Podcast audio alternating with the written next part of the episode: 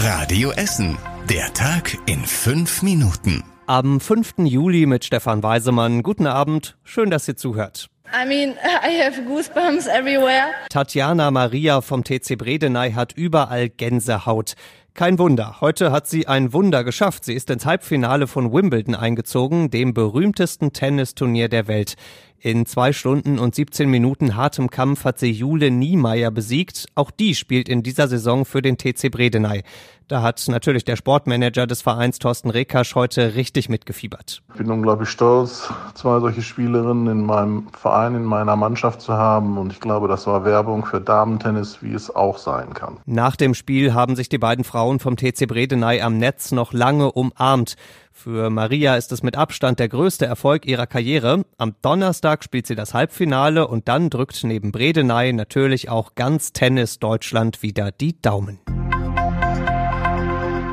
Mal zugeklebt, mal einfach dunkel. Immer mehr Läden bei uns in Essen stehen leer. Manche nur kurz, andere schon seit vielen Jahren.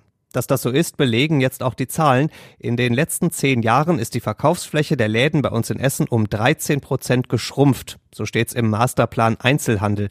Die Gründe sind eigentlich relativ offensichtlich. Wir kaufen schon seit Jahren immer mehr im Internet und Corona hat das Ganze zuletzt sogar noch deutlich beschleunigt.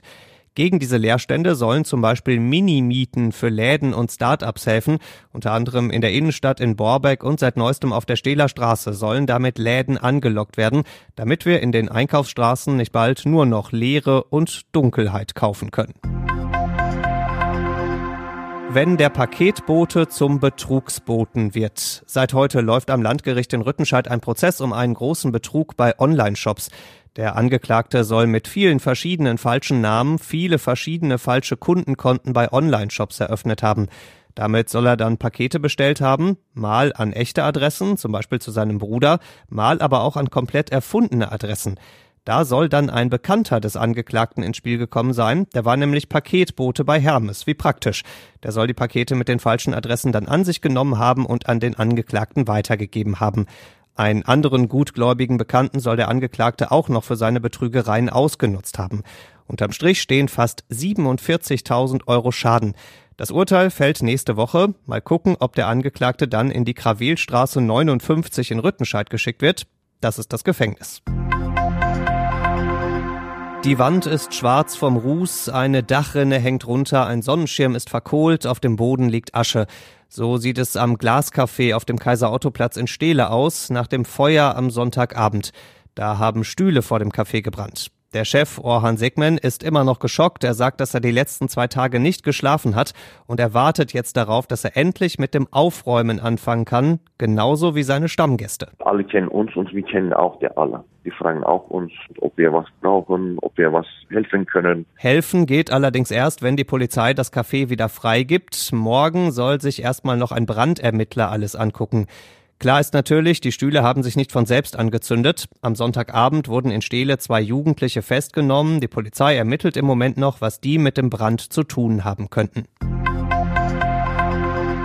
Die extremen Energiepreise sorgen weiter für extreme Sorgen. Die Bundesregierung hat heute ein Gesetz fertig gemacht, mit dem sie Gasversorgern im Notfall helfen will. Gasversorger könnten mit Geld vom Staat unterstützt werden oder heftige Preissprünge beim Gas könnten auch an alle Kunden weitergegeben werden. So soll verhindert werden, dass Gasfirmen oder Stadtwerke wegen der hohen Preise sogar pleite gehen. Und zum Schluss der Blick aufs Wetter. Morgen geht's los mit Sonne, im Laufe des Tages werden die Wolken dann dichter und am Abend kann es auch mal regnen, dazu 22 Grad. Die nächsten Nachrichten bei uns aus Essen gibt's bei Radio Essen wieder morgen früh ab sechs. Bis dahin wünschen wir euch einen schönen Abend. Das war der Tag in fünf Minuten. Diesen und alle weiteren Radio Essen Podcasts findet ihr auf radioessen.de und überall da, wo es Podcasts gibt.